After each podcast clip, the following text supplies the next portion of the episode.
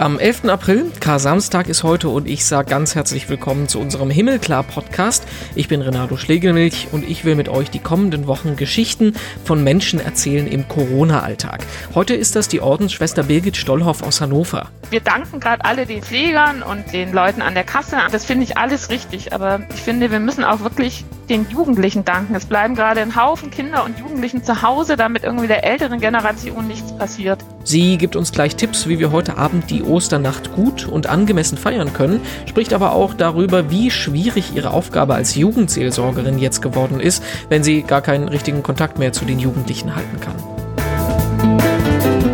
Vorher blicken wir aber noch gemeinsam in die Nachrichten. Was hat sich getan in Sachen Kirche und Corona in den letzten 24 Stunden? Habt ihr gestern den Kreuzweg von Papst Franziskus auf dem Petersplatz verfolgt? Das waren ganz beeindruckende Bilder. Ne? Das Pestkreuz aus dem Mittelalter wurde nochmal rausgeholt, wie beim Obi et Orbi wurde das vor dem Petersdom aufgestellt.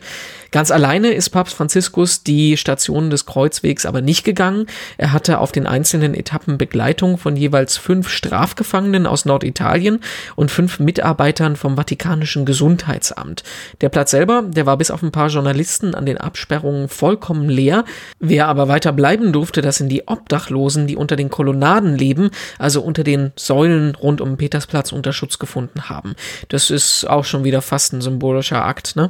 Die kommende Nacht auf Ostersonntag, die ist ja eigentlich auch die Zeit für das Osterfeuer und die Bischöfe in Europa, die rufen jetzt deshalb den ganzen Kontinent auf, heute Nacht eine kleine Kerze ins Fenster zu stellen. Das das ist ein kleines, aber bedeutendes symbolisches Zeichen, soll aber insbesondere auch ein Zeichen für das Zusammenhalten in dieser herausfordernden Zeit sein.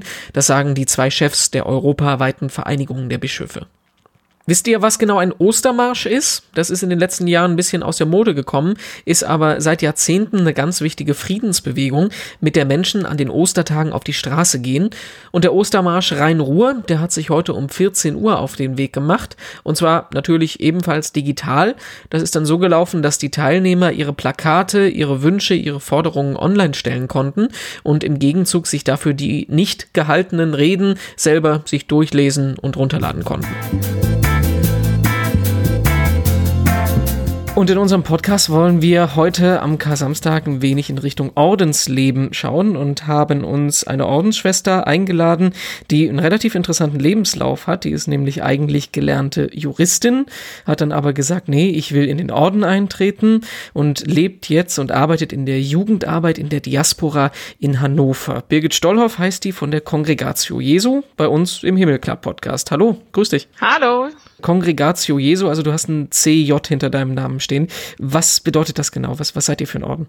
Also ich finde diese Ziffern hinter dem Ordensnamen, ich nenne es immer, ist die Postleitzahl und eben Congregatio Jesu heißt, wir sind eine ignatianische Gemeinschaft, die Leben und ähm, Spiritualität der Jesuiten hat. Also wir haben deren Regeln, wir haben die Spiritualität, dass wir sagen, uns sind Exerzitien sehr wichtig, uns ist Bibelbetrachtung und diese stillen Gebetszeiten sind uns sehr wichtig, aber auch im Ordensleben selber, dass wir sagen, ähm, Sendung ist für uns zentral, wir sind apostolisch, aber auch dieses Thema Gehorsam und Verfügbarkeit.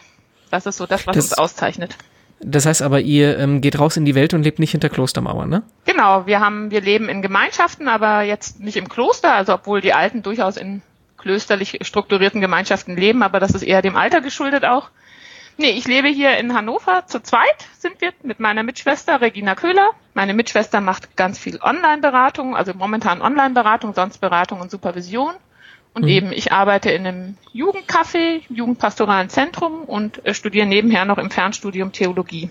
Ich vermute mal, aber jetzt äh, Jugendcafé ist ein bisschen schwierig, wenn äh, es keine Schulen gibt und die Jugendlichen nicht aus dem Haus kommen. Wie, wie sieht das aus im Moment? Am Anfang hatten wir gedacht, es geht jetzt wirklich erstmal nur um zwei Wochen plus Osterferien und haben da die Ferienwochen abgesagt.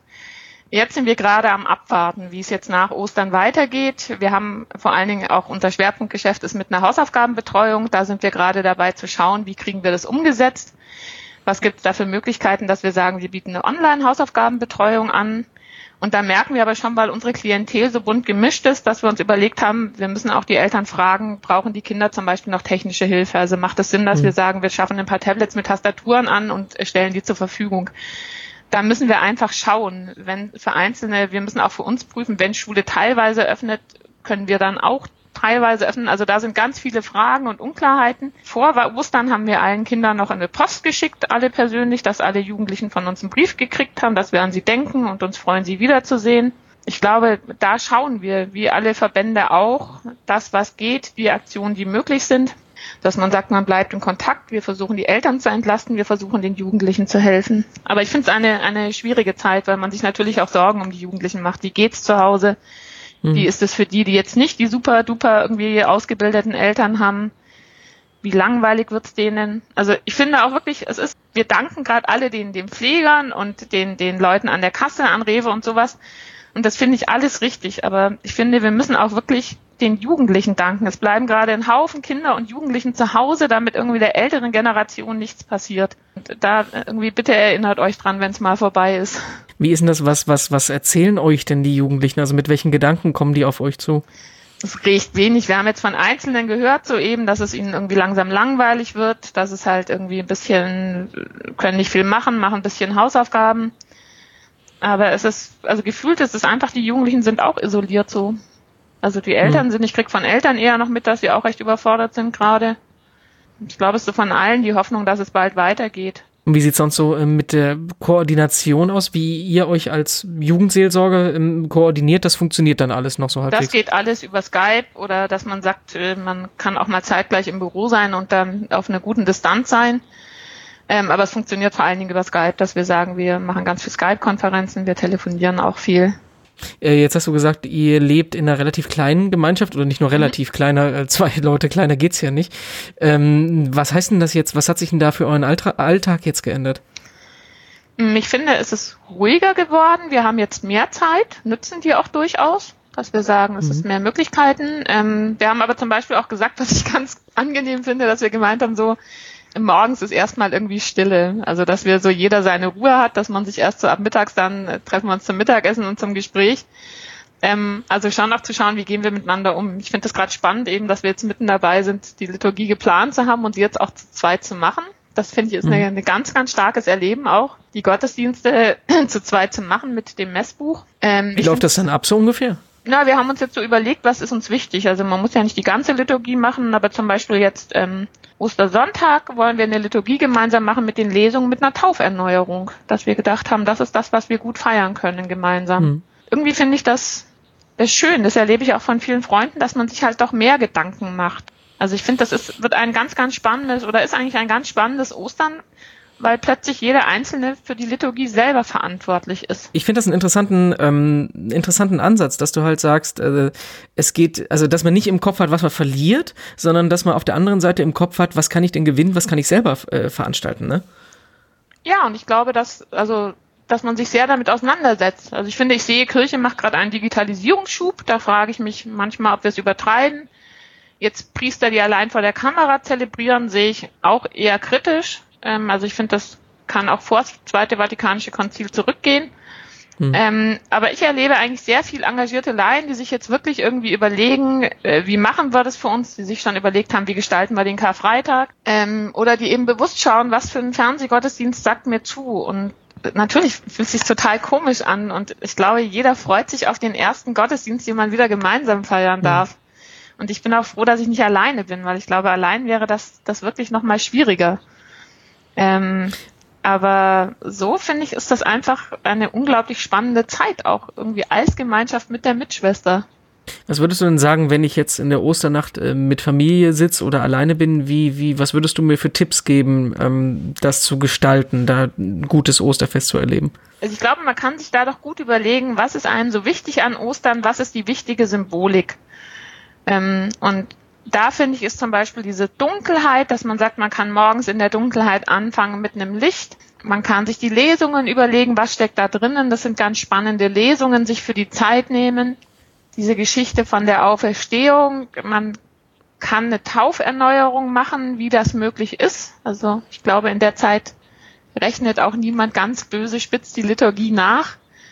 Ähm, und sich einfach dran erinnern, was es heißt, getaufter und erlöster Christ zu sein, der in einer großen Gemeinschaft lebt, selbst wenn sich gerade anders anfühlt. Habt ihr schon euch eine Uhrzeit ausgeguckt, wann ihr anfangen wollt? Wir haben ausgemacht, dass wir morgens früh im Dunkeln anfangen tatsächlich. Also wir haben das Privileg, auch einen kleinen äh, Garten da zu haben. Ähm, das war, war mein Wunsch, dass ich gemeint habe, ich fände es schön, wenn wir morgens anfangen und wenn wir einfach jetzt die Lesungen uns irgendwie bewusst anhören und eben die Tauferneuerung. Und wenn das dann erledigt ist, wenn Ostern rum ist, geht der Alltag zumindest irgendwie äh, in dem Modus wieder los, den wir jetzt auch die letzten Wochen und Tage hatten. Du studierst äh, im Fernstudium äh, Theologie an der Uni Luzern. Das läuft auch ein bisschen anders ab als vorher, ne? Na, ehrlich gesagt, für mich irgendwie gar nicht. Also die Uni war schon immer digital, es wurden schon immer alle Vorlesungen aufgezeichnet, es gab schon immer ähm, Skype-Konferenzen. Und ich finde, der Unterschied ist momentan, dass ich zeitlich flexibler sind und dadurch, dass die Vorlesungen vor Ort für die Präsenzstudenten fest äh, wegfallen, hm. treffen wir uns jetzt tatsächlich zu mehreren. Also ich habe jetzt Dienstags treffe ich mich irgendwie, gehe ich zur Vorlesung ähm, Antike Kirchengeschichte irgendwie um 10 Uhr. Mittwochs ist ein Seminar zu Beethoven und Hölderlin um 2 Uhr. Also es gibt auch Professoren, die bieten jetzt an, dass man einfach dazukommt. Ich habe äh, nach wie vor eben die ganzen anderen Vorlesungen. Ich muss nicht zu den Prüfungen in die Schweiz fahren. Da wird jetzt auch spannend sein, wie macht man Prüfungen, wie läuft das dann? Also da, also finde die Uni Luzern, auch die theologische Fakultät da, die waren eine der ersten, die irgendwie äh, quasi gezeigt haben, dass Kirche und Theologie digital kann. Und jetzt sind sie die Vorreiter. Ich äh, springe mal noch so ein bisschen von Thema zu Thema. Ähm, du, eure Gemeinschaft ist relativ klein, zwei Leute hast du gesagt. Äh, nur ist es ja aber auf der anderen Seite so, dass äh, Ordensfrauen ja mitunter auch in dem höheren Alter sind, wo man Risikogruppe ist. Also ihr habt ja auch Mitschwestern, die im, im, im, im Altenheim zum Beispiel sind. Ich kann mir vorstellen, dass es auch gemeinsam schwierig ist, da jetzt Gemeinschaft zu erleben, oder? Also ich habe zurzeit äh, riesen Respekt vor allen unseren Oberinnen, auch gerade von den Oberen von älteren Gemeinschaften. Ich glaube, im Alltag ändert sich vielleicht gar nicht so wahnsinnig viel, weil sie ja schon mobil waren, die kriegen weniger Besuch und so. Mhm. Ich glaube einfach, ähm, also ich glaube, da ist natürlich eine Angst und eine Sorge. Also wir haben es hier in Wolfsburg in dem Altenheim mitgekriegt. Ähm, wenn der Virus einmal da ist, dann, dann ist er schlimm. Also ich finde, ich momentan jetzt eben, ich, ich telefoniere mehr mit den Mitschwestern, ich telefoniere auch mehr mit irgendwie meinen Eltern. Man macht sich ja irgendwie Sorgen. Man, man denkt, es sagen die mir beim nächsten Anruf, der Virus ist angekommen und dann, dann beginnt die Angst. Hm. Also deswegen, ich finde, die, die Zeit hat viele spannende Seiten, aber man, man kriegt es auch mehr und mehr mit von Einzelnen, die sich angesteckt haben. Es ist eine Zeit der Angst und, und wer krank wird, der ist einsam. Also es ist wirklich, es ist vieles Positives, viele Chancen und trotzdem machen wir das Ganze, weil es konkret um ein lebensgefährliches ähm, Virus mhm. geht. Ich habe ähm, eine Frage, die ich zum Schluss jedem stellen will in diesen Gesprächen. Und zwar, was für Momente erlebst du im Moment, die dir Hoffnung bringen? Ich glaube, Hoffnung sind, sind die, die intensiveren Gespräche, die man führt. Das sind die Karten und die Rückmeldungen von den Jugendlichen. Dieses Bemühen und der unbedingte Willen, in Kontakt zu bleiben und verbunden zu bleiben. Das macht mir auch bei der, der Kirche viel Hoffnung. Ich glaube, irgendwie so komisch es klingt, es, es macht auch Hoffnung, dass sich die Natur gerade erholen kann. Also gefühlt ist es alles runtergefahren, das ist eine große gemeinsame Stille ich finde, da steckt noch was drinnen. Also ich glaube, was diese Krise gebracht hat, ich denke, nächstes Jahr an Ostern werden wir uns alle unterhalten. Und dann, dann kannst du die Frage stellen, äh, was hat sich im Vergleich zum letzten Jahr irgendwie ähm, verändert? Was war nach diesem Corona-Ostern, was wurde da anders? Und ich bin dann echt gespannt, was wir darauf antworten. Und zum Abschluss stellen wir hier im Podcast jeden Tag ein digitales Seelsorgeprojekt vor. Und da lernen wir heute, dass man auf Twitter auch beten kann. Die Morgen- und Abendgebete der Kirche, die gibt seit Jahren schon auf Twitter unter den Hashtags Twaudes und Twomplet. Das ist kein Sprachfehler jetzt, sondern das äh, Kunstwort zusammengesetzt aus Twitter Laudes und Twitter komplett. Jede Woche kümmert sich da jemand anderes drum, da vorzubeten digital. Und deshalb sieht's jede Woche auch ein bisschen anders aus und ist für die Zeit jetzt, wo uns die die sozialen Medien mehr verbinden denn je, vielleicht eine ganz gute Idee, da mal reinzuschauen. Twaudis und Twomplet auf Twitter. Ist fast schon ein Zungenbrecher, ne? Auf uns kommt jetzt wahrscheinlich die ungewöhnlichste Osternacht unseres Lebens zu. Kommt da gut durch. Auf der anderen Seite hören wir uns morgen dann wieder im Himmelklar Podcast.